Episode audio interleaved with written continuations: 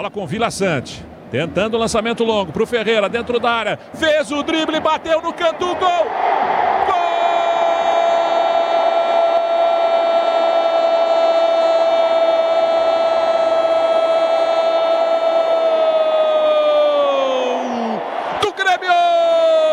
Ferreira sacudindo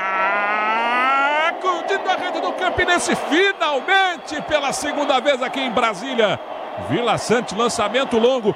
O Ferreira no meio de dois marcadores conseguiu o domínio e o drible que tirou os paraibanos do lance.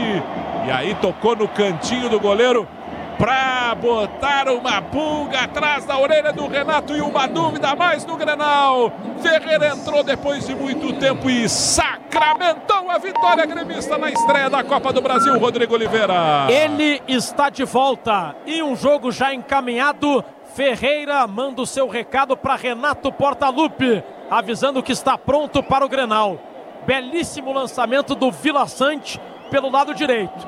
Bem marcado por dois zagueiros, o Ferreira dominou e a drible se desvencilhou dos dois e chutou de forma precisa no cantinho esquerdo do goleiro Otávio Passos para colocar pulga na orelha do Renato. Ferreira quer jogar o Grenal. Grêmio classificado 2 a 0 Diogo. É, e eu acrescentaria uma outra pulga aí atrás da orelha, porque o lançamento do Vila Sante, senhores, olha, foi um lançamento assim de, sei lá, 30, 40 metros.